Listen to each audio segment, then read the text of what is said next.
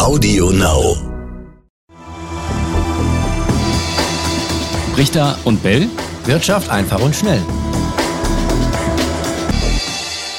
Herzlich willkommen zu einer neuen Folge von Brichter und Bell. Wirtschaft einfach, einfach und kann, schnell. Ja, ich Mir gegenüber sitzt Etienne Bell. Und Raimund Brichter sitzt auch bei mir. Sorry, dass ich so lachen muss, aber ich freue mich, wenn ich dich hier sitzen sehe, weil wir sprechen heute über ein Thema, was überhaupt gar nicht so lustig ist, sondern ein ernstes Thema. Äh, die Europäische Zentralbank, Leitzins wird gesenkt, immer wieder ein Thema. Gleichzeitig gibt es die Nachrichten aus den USA, die amerikanische Notenbank, die Federal Reserve, die Fed, wie man ja auch immer sagt, die hat den Leitzins äh, ein bisschen weiter oben, den will Donald Trump aber niedriger haben. Das ist so die Gemengelage. Wir ordnen das ein. Zu Beginn aber erstmal diese Begriffe Notenbank, Zentralbank. Gibt es da überhaupt einen Unterschied? Nein, das kann man schon äh, als Synonym verwenden. Eine Notenbank ist auch eine Zentralbank. Wobei es einen kleinen Unterschied gibt. Die Zentralbank ist wirklich die Zentralbank, eine Bank, die in der Zentrale sitzt und andere Banken sitzen drumherum. Ähm, in den USA gibt es keine eine Zentralbank, sondern es gibt ein ganzes Zentralbanksystem aus ja, sage ich mal, Landeszentralbanken. Deswegen heißt es auch FED, Federal Reserve und nicht Zentralbank. Dann fangen wir mal in Europa an. Was macht denn die Europäische Zentralbank genau? Ganz einfach, sie macht Geld. Wie und nach welchen Maßstäben? Sie macht es, indem sie A, Kredite vergibt. Mit jedem Kredit, den die EZB vergibt, wird Geld gemacht. An Banken vergeben die? Die, die geben nur an Banken vorwiegend Kredite, ja. Machen Geld damit oder indem sie Sachen kauft. Die kaufen die Sachen, ohne dass sie das Geld haben, weil sie es ja selbst machen. Wenn sie zum Beispiel äh, ein Haus kaufen würde, die EZB, äh, braucht sie dafür kein Geld haben, sondern in dem Moment, wo sie das Haus kauft und dem Verkäufer das Geld gut schreibt, ist dieses Geld gemacht. Ist ein bisschen kompliziert. Ähm, sieht man ja auch so gar nicht, weil das nur in den Bilanzen der, der Zentralbank stattfindet. Ist aber so. Dann nochmal ganz schnell auf die Kredite. Also die Banken nehmen sich Kredite bei der EZB.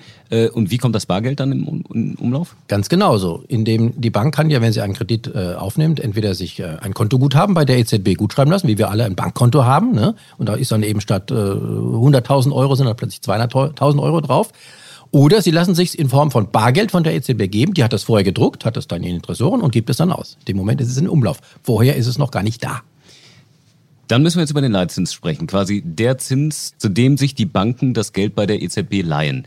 Der ist auf einem historischen Tiefstand. Der ist gar nicht mehr da. Der ist gar nicht mehr, mehr. da. Ja, warum ist das denn so? Ähm, das ist deshalb so und darüber haben wir ja beim äh, Thema ähm, Negativzinsen schon gesprochen, weil weltweit so viel Sparvermögen vorhanden ist, dass die Nachfrage nach Geldanlagen so groß ist, dass es dafür keinen Zins mehr gibt.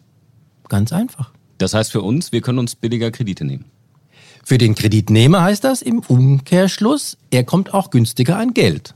Billiger, er zahlt weniger Zinsen. Manche, die besonders kreditwürdig sind, zahlen sogar nicht nur keine Zinsen, sondern sie kriegen sogar noch Geld dafür. Auch das haben wir beim Thema Negativzins besprochen. Es heißt ja, die EZB hat den Leitzins seit der Finanzkrise so drastisch runtergesetzt, um die Wirtschaft anzukurbeln. Was ist davon zu halten?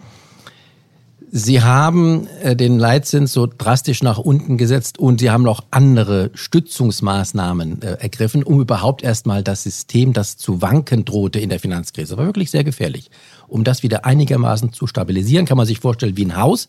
Es droht ins Wanken zu geraten und da mussten die Zentralbanken, nicht nur die EZB, auch die anderen mussten Stützpfeiler einbauen und das haben sie mit niedrigen Zinsen und mit anderen Maßnahmen gemacht und jetzt ist das System einigermaßen stabil. Dass man damit auch die Wirtschaft ankurbelt, ist möglicherweise ein Nebeneffekt.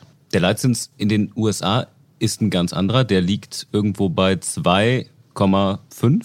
Warum ist der da höher und warum will man das Geld dann nicht billiger machen, um es sozusagen in die Wirtschaft wieder zu investieren? Grundsätzlich war die Entwicklung in den USA genauso wie in Europa. Auch da sind die Zinsen auf quasi Null gefallen. Nur haben die Amerikaner irgendwann angefangen und dachten, na, Zins bei Null ist ja unnormal.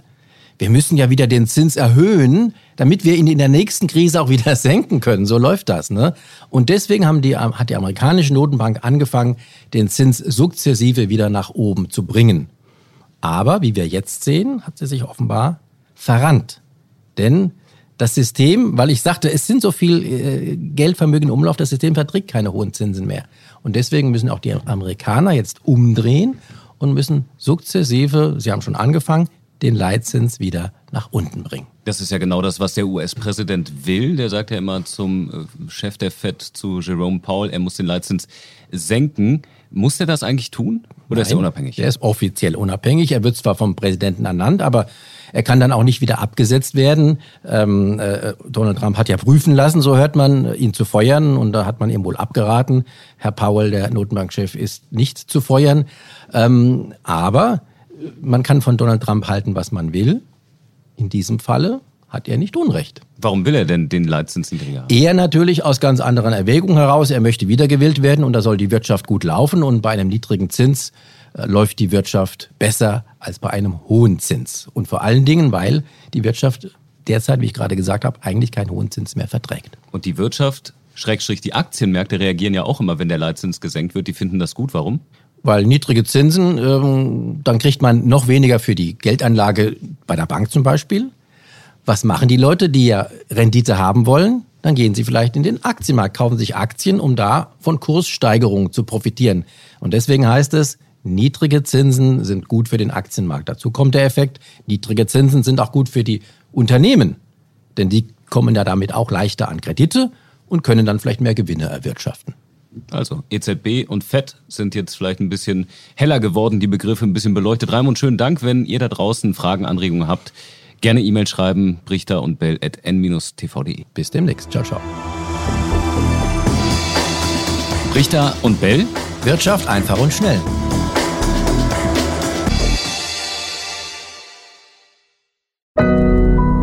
Audio Now.